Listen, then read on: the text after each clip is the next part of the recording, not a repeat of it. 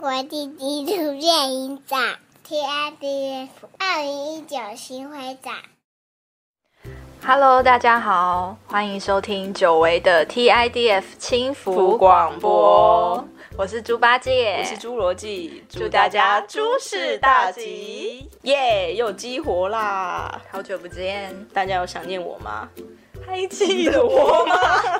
好久没录 podcast 哦，每次都像第一次一样，真的。八戒，你过年在干嘛？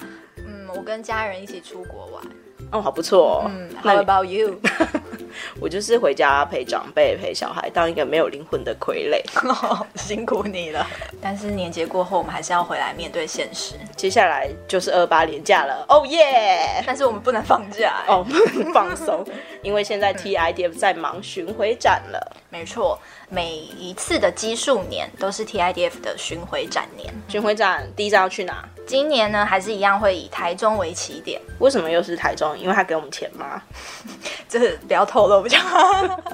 因为我们去年是第十一届嘛，其实十一届里面有四届都是在台中主办的城市，所以台中对我们来说就是我们的老朋友哦耶。所以巡回展我们一定都是以台中为起点开始开跑。那有什么 special 的吗？其实巡回展基本上简单说啦，大概就是我们的主影展所有的精华浓缩在一起，这么酷，超酷，全部搬到台中。那到底有哪一些单元呢？当然最重要的就是得奖片啊，就是去年我们有国际亚洲视野台湾竞赛这些竞赛片的得奖影片。没错，所有得奖片都会让大家再看一次。然后另外也有东南亚单元哦，就是去年我们请到鹿特丹的前策展人葛江先生来帮我们策划的。他那时候搜罗了非常多来自东南亚非常难得可以看到的影片。嗯，接下来还有台湾切片单元。台湾切片就是一九六零年代，我们掏出了非常多前卫的影像。然后另外呢，还有我们的焦点影人莱拉巴卡丽娜，她是来自拉脱维亚的女导演。对啊，如果大家现在对于这些单元有一点陌生的话，欢迎可以去听我们之前的 podcast，每一个单元都详细的介绍。还有还有还有一个非常重要的，就是我们邀请到了这一次担任国际竞赛评审的袁一楠全系列作品。哦，是特别在巡回展新增了这个单元，对，只有在巡回展才看得到哦。新增了日本导演袁一楠的纪录片专题。是的，那关于这个专题的部分，我们就得要邀请，虽然有点不得不，但就是那一位，我们的策展人林木才先生。嗨，那请久违的木材来跟大家打声招呼吧。大家好，新年又过了，这么久没上 Podcast，木材的心情怎么样？好像又是第一次上了一样，他们讲一模一样的话。哦，我们是要问，就是木材这次哪来的 idea 要介绍袁一南导演的全系列作品？就是因为去年我们放了两部他的片嘛，《怒气战友魂》跟日本国别全南十面村。那其实，在台湾的反应非常好，尤其是《怒气战友魂》这个片子是一九八七年就完成的，他在台湾好像也是两千年左右放过一两次，但是那时候就影响了很多人，包括像黄信尧、大佛的导演。对，然后袁一楠十几年前有来台。过在这十几年间都没有来，所以等于是说，他就变成一个传闻中大家都知到的大师。可是其实大家没有什么机会再看他的作品。去年他来的时候，应该说宾主尽欢吧，大家都很高兴，然后他自己也玩得很开心。可是他现在已经年纪蛮大，大概快七十五岁了。虽然他头发都黑了，所以大家都觉得他还很年轻。可是他一直在台湾没有被好好的介绍过，所以我觉得趁着这次巡回展的机会，再把他邀请来一次。那这一次加码了五部片嘛？这五部片有什么特色吗？这五部片就从袁一南最早的第一个作品叫《再见 CP》，一直到他二零一八年完成日本国语圈的《四面村。那这五部纪录片是他生涯里面最重要的代表作。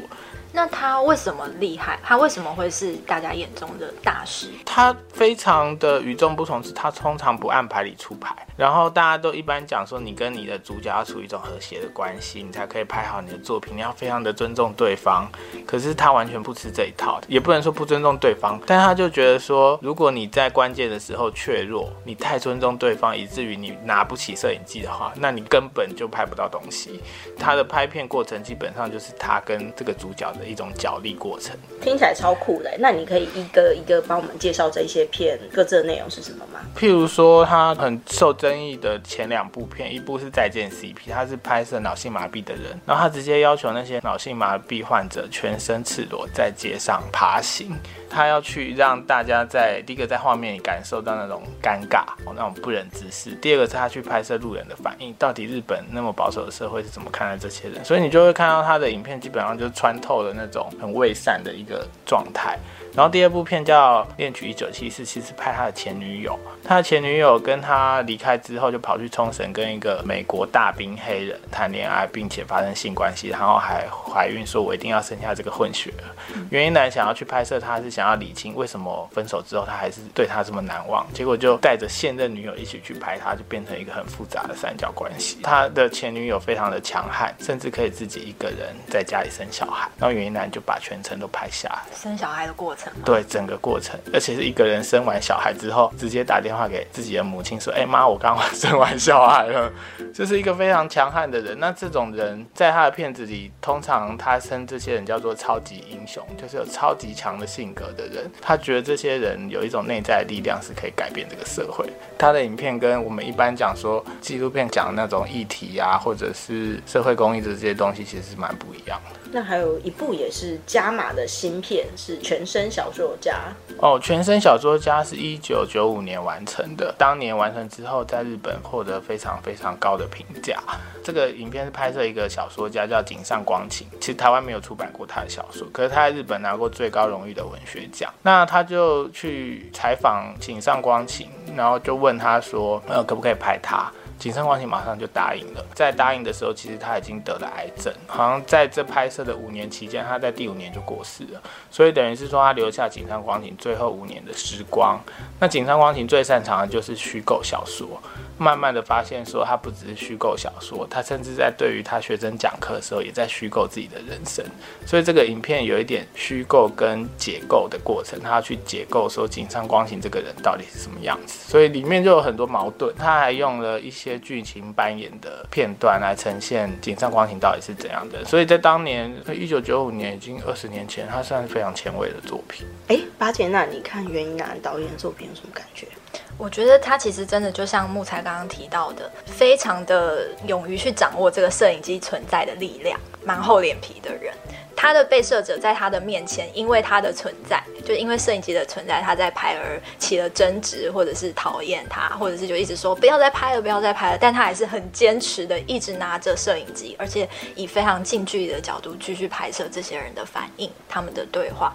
所以我觉得是蛮厚脸皮的，但是也很佩服他这样的勇气。然后也是因为这样坚持下去，所以我觉得在他的影片中都可以深刻的感受到这些人物展现出来的力量。这次看了那个《斯爱与恋曲一九七四》的时候，也会觉得说里面的人物像刚刚木才讲的强悍，以及充满了主见跟想法。但是我是觉得，对于这些异于常人的事情或者是人物，袁一男导演好像都可以用一个包容的状态去把它全部记录下来。所以在看的时候，其实会有一种觉得很安慰的感觉。其实他不是包容，他只是忍耐。很能忍就对了。对对对，他是忍住想说我要怎么回应对方。但你觉得是就是，而且他这五部应该都拍非常长的时间，对不对？像日本国全传石棉村，他好像是拍了十几年，最后因为这些受难者一直跟日本政府打官司嘛，打到二零一七年才真正有一个结果。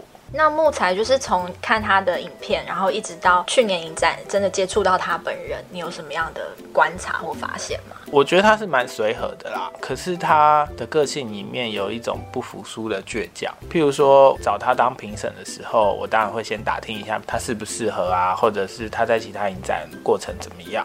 然后我就问了我的日本朋友，他们曾经邀请他当三型影展的评审，他说袁一男非常的坚持，有点固执。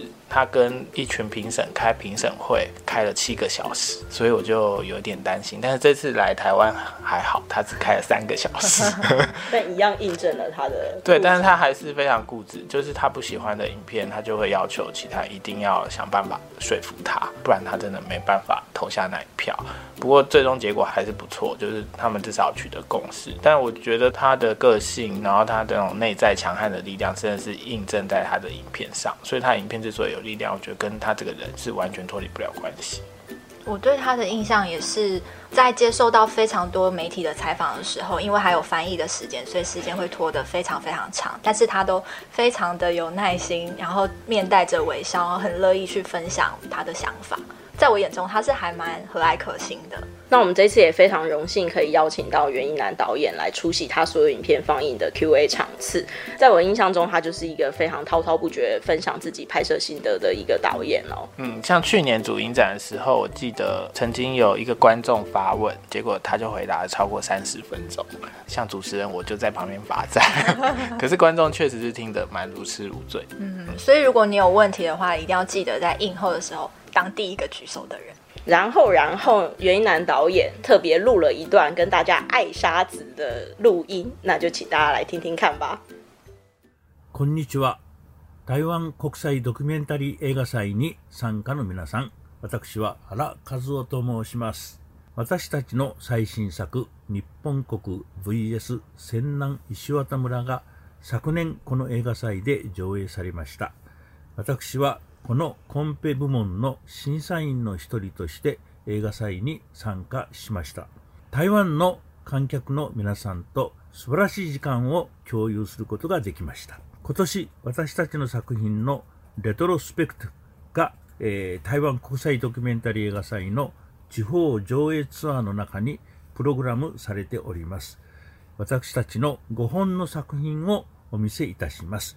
上映后には私の経験谈も含めて皆さんと、えー时间を共有できればと思っております。皆さんがこの私たちの5本の作品を兴味深くう见ていただければこんなに嬉しいことはありません。2月に台中でお目にかかれることを楽しみにしております。哎，李木才，你听得懂吗？嗯，当然听得懂啊，真的假的？因为讲稿是我们写的。他说他很荣幸能够再次来到台湾，然后我们这次举办他的回顾，那他希望大家到台中二月底的时候一定要跟他碰面，去看他的作品。他要点名是不是？嗯，对对对。所以就欢迎大家二月的时候来台中跟袁一南导演见面哦。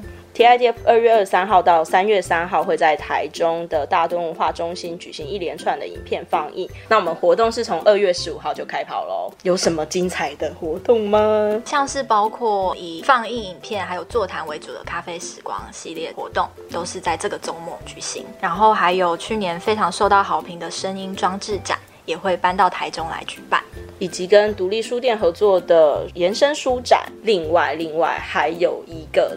超大的活动，嗯，今年我们的开幕活动是在二月二十三号的晚上，我们邀请到林强，加上一九六零年代无声影片的放映。那这个我们去年在主影展做过一次，非常受到欢迎，而且票一下就卖光。那今年我们把它搬到户外，是在台中的柳川旁边，所以大家可以在晚上吹着春天的风，看着这些影像在河面上的波纹，继续涟漪，也许会是一个很浪漫的夜晚。耶，要在河边开 party 喽，好浪漫哦！那是不是只有台中的朋友可以看到呢？其他县市的人可以去台中看，为什么？因为这次在台中的放映期间，其实就包含了二二八的廉价，所以大家就可以开始规划你的廉价，一起来台中看影片。